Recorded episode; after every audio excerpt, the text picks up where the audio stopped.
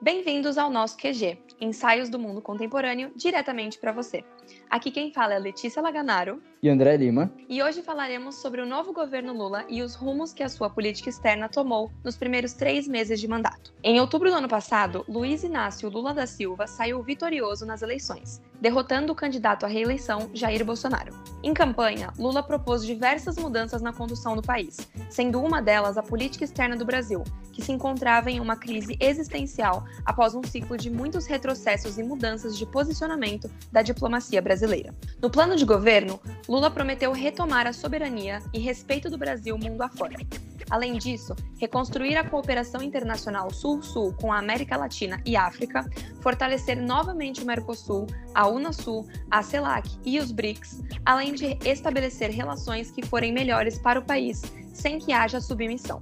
Lula também defendeu a ampliação dos assentos do país nos organismos multilaterais e ampliar políticas públicas para a população brasileira no exterior e seus direitos de cidadania a partir de acordos bilaterais em condições de reciprocidade para reconhecimento de direitos para a população migrante. A política externa de Lula também promete reaproximação com a agenda climática, ou seja, com países que defendem pautas ambientais.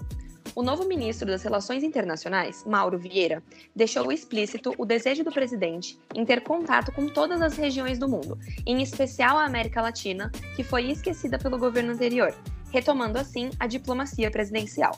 Para dar sentido às atuais propostas e ao significado da retomada da diplomacia presidencial de Lula, vamos celebrar um pouco do que foi seu último mandato e quais heranças foram deixadas para sua atual gestão.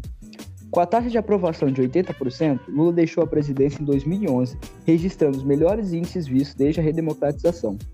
Ao longo dos dois mandatos, Lula se manteve ativo no diálogo com setores resistentes às suas políticas. Buscando um equilíbrio no tabuleiro político, encontrou na aproximação entre PT e PSDB uma via para o relacionamento entre as diferentes coalizões no Congresso. A decisão motivou críticas e interligou as alianças feitas pelo PT às constantes casos de corrupção que surgiam ao longo do governo.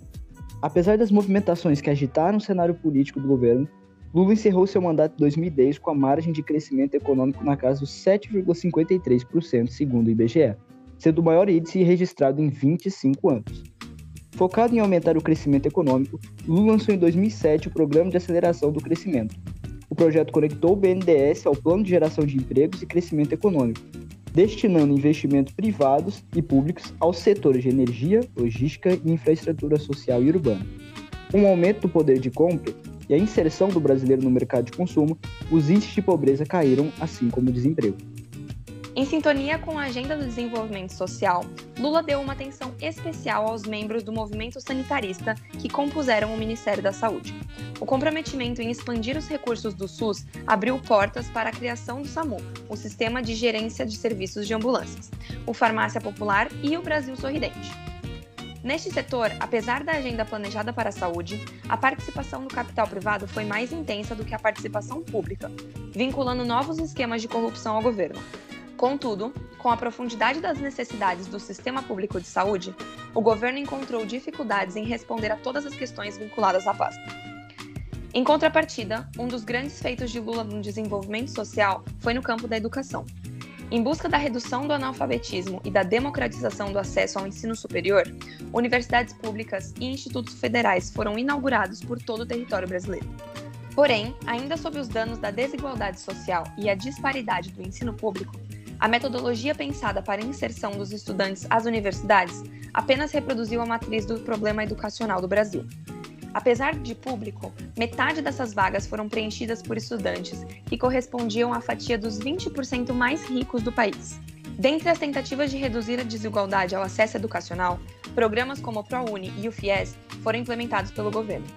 Porém, segundo o Globo, dos 20% mais pobres, apenas 1,5% dos estudantes estavam no ensino superior privado e 3,4% dos estudantes correspondiam às vagas do ensino público. Já no campo da política internacional e economia, Lula anunciou em 2007 a descoberta do campo de petróleo da camada do pré-sal da Bacia de Santos. Enquanto isso, embates sobre a privatização das estatais rodeavam a Petrobras, o que levou Lula a declarar sua oposição ao debate, afirmando que as privatizações eram um caminho para debilitar o Estado ou alienar o patrimônio público. Em 2010, o recorde de capitalização das ações da Petrobras chamou a atenção do mercado internacional. Com o súbito aumento das ações da estatal, Lula discursou na Bolsa de Valores de São Paulo, a Bovespa, durante as negociações.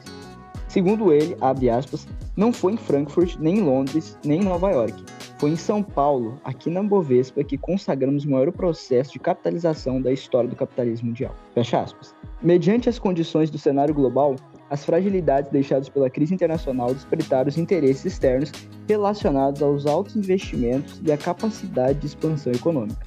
Com as novas reservas, o olhar promissor para as negociações internacionais fortaleceram a diretriz multilateral e o caráter autônomo da política externa de Lula. Visando a inserção internacional do Brasil, Lula apostou na ampliação das alianças bilaterais por meio da diplomacia presidencial. Durante seu último governo, a agenda internacional do presidente registrou 124 viagens oficiais. Estas marcada por encontros com autoridades locais e representações em fóruns multilaterais e regionais. O enfoque dado ao fortalecimento da posição de liderança regional aprofundou as relações com parceiros do Mercosul, país do norte da África e do Oriente, com as aproximações de Lula, as portas se abriram para a futura entrada da África do Sul ao então BRIC, expandindo o alcance da cooperação Sul-Sul. Neste segmento, o enfoque de Lula em aprimorar as relações estratégicas proporcionou ao Brasil o acordo entre a Petrobras e a empresa petrolífera chinesa, elevando a China à posição de maior parceira do setor petroleiro em 2010. Paralelamente, Celso Amorim e Lula mantiveram seus esforços nas negociações relacionadas ao então BRIC e o seu Banco de Desenvolvimento. A partir dessa agenda, o fluxo das exportações nacionais para o mercado chinês se tornou cada vez mais crescente. Hoje, com seu retorno à presidência, Lula não tem se intimidado pelo retrocesso deixado nas relações externas do Brasil nos últimos anos. Com ações enérgicas no campo da política externa, o fortalecimento da agenda externa deixou evidente a intenção de Lula em retomar a posição autônoma e o compromisso em impulsionar a inserção internacional do Brasil. Nesta questão, os esforços pela reaproximação com parceiros sul-americanos e o potencial estratégico entre os membros do BRICS vêm sendo explorados pelo presidente. Com o cenário instável da economia internacional e o alerta para a recessão em 2023, o novo Banco de Desenvolvimento do BRICS tem sido uma alternativa potente para os países emergentes. Em 2022, o Brasil foi o país que mais pediu empréstimos para o Banco do BRICS, a proposta do banco se concentra no desenvolvimento de projetos de infraestrutura de países mais pobres. Cada vez mais presente no debate econômico, a busca pela descentralização financeira e a desdolarização tem sido uma alternativa à hegemonia ocidental. Como alternativa ao dólar e às altas nos juros internacionais, o debate entre os países do Mercosul e BRICS propõe a criação de uma moeda única que estabilize as transações financeiras e comerciais entre os membros. Com as restrições estadunidenses e de seus aliados sobre a Rússia, a aliança entre a China e a Índia tem se tornado cada vez mais ampla no comércio internacional. Apesar das tensões e divergências diplomáticas entre membros do BRICS, a diplomacia chinesa atua como poder mediador nos interesses coletivos, mantendo as tensões fora dos interesses comerciais. Atualmente, o BRICS é considerado um motor de crescimento global, concentrando 26% do PIB global e 42% da população mundial, o potencial energético dos membros tem incentivado a proposta de uma economia mais verde e sustentável, pauta defendida pela presidente do banco, a ex-presidente Dilma Rousseff.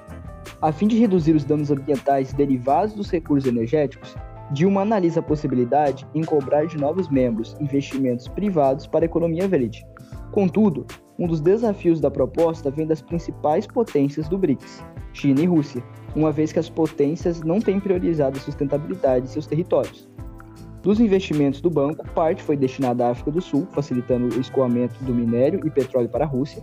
No Brasil, 4 bilhões de dólares foram depositados em infraestrutura de estrado e portuária para o escoamento de commodities para a China, ultrapassando os investimentos em infraestrutura, o fornecimento de tecnologia chinês e o potencial da indústria farmacêutica indiana beneficia o potencial do crescimento do BRICS no comércio global.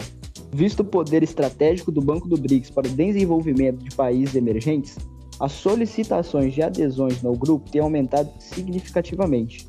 Foi anunciado o interesse de adesão pelo Irã, Argélia, Arábia Saudita, Egito e Argentina.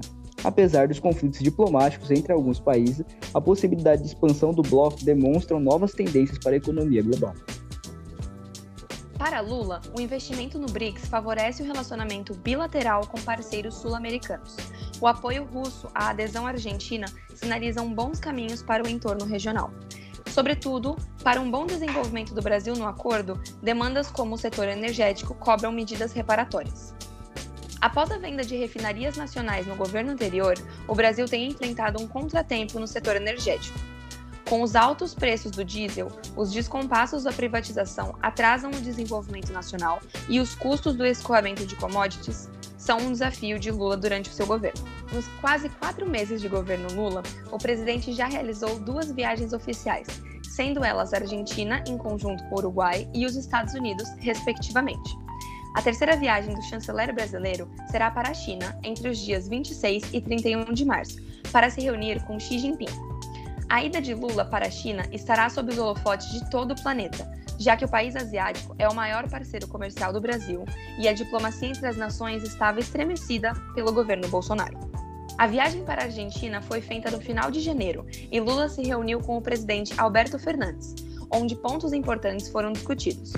Um deles foi a criação de uma moeda comum na América do Sul, não anulando as moedas dos respectivos países, real e peso argentino. A ideia seria tirar a dependência do dólar nas transações comerciais.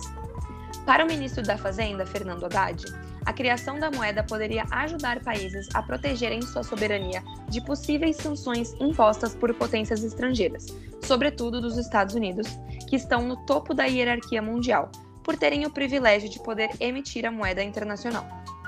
Ainda na Argentina, Lula enfatizou querer que o BNDES volte a investir no desenvolvimento em países vizinhos, já que prioriza que o Brasil volte a ser protagonista no cenário internacional. Já no Uruguai, o presidente se reuniu com Lacage Pou, governante uruguaio, em cerimônia para receber a medalha Mas Verde, por engajamento em causas ambientais. Após o recebimento, Lula encontrou-se com o ex-presidente Pepe Mujica e eles discutiram sobre o fortalecimento do Mercosul. A segunda viagem oficial de Lula foi para os Estados Unidos, se reunindo com o democrata Joe Biden. Na reunião, ambos endossaram apoio à democracia. Os dois governantes tiveram que enfrentar ameaças e invasões golpistas de apoiadores de Donald Trump e Jair Bolsonaro, sendo elas no Capitólio em 2021 e ao Congresso Nacional em 2023. Outro ponto importante foi a preservação da Amazônia, e Lula propôs uma aliança contra o aquecimento global. Em fevereiro deste ano, o conflito entre Ucrânia e Rússia completou um ano. Durante a visita de Lula aos Estados Unidos, ele levou uma proposta de paz entre os países para Biden presidente brasileiro sugeriu a criação de um grupo de nações para negociar o fim do conflito, que aparentemente não foi levado adiante. A posição de Lula em relação ao conflito é considerada neutra, já que descarta qualquer apoio político ou militar aos ucranianos. O chanceler brasileiro negou o convite do presidente Zelensky para uma visita ao país. Além disso, afirmou que a Ucrânia é tão culpada pelos conflitos quanto a Rússia. Tomar uma posição oficial sobre o conflito é complicado, uma vez que o Brasil é um país democrático o que o alinha aos Estados Unidos e à União Europeia, e ao mesmo tempo emergente, tendo afinidades com países como a China e Rússia. Para o governo estadunidense, a posição de Lula em tentar criar um grupo para mediar o conflito é tratada de maneira cética e tem recebido crítica dos parlamentares dos Estados Unidos. Com isso, o governo de Joe Biden tem sofrido maior pressão, tanto de democratas quanto republicanos, para cobrar um posicionamento brasileiro. Brian Nichols, secretário assistente de Estado para o Hemisfério Ocidental, afirmou em audiência com senadores estadunidenses que mandará Linda Thomas Greenfield, embaixadora na ONU, ao Brasil nas próximas semanas para avaliar se o Brasil aceitará as sanções à Rússia. O presidente russo Vladimir Putin teve um pedido de prisão expedido pelo Tribunal Penal Internacional, o TPI, no dia 17 de março. Segundo a corte, o pedido foi uma resposta a reivindicações feitas pela promotoria do tribunal, que acusam Putin e a comissária russa para os direitos da criança, Maria Levova Belova, de terem participação direta na deportação de milhares de crianças da Ucrânia para a Rússia após o início da guerra. Reforçando a isenção, o governo brasileiro não deve criticar o tribunal pelo fato de fazer parte dele. Em off, o intuito é que o Brasil continue evitando medidas que isolam a Rússia do restante do planeta. O QG Podcast é produzido pelo Grupo de Pesquisa de Análise de Conjuntura Internacional, vinculado à Universidade Católica de Santos. Siga nosso perfil no Instagram, no TikTok e no Twitter, arroba Quarentena Global, e acompanhe os novos episódios todas as quintas nas principais plataformas. Fiquem saudáveis, fiquem seguros e até mais.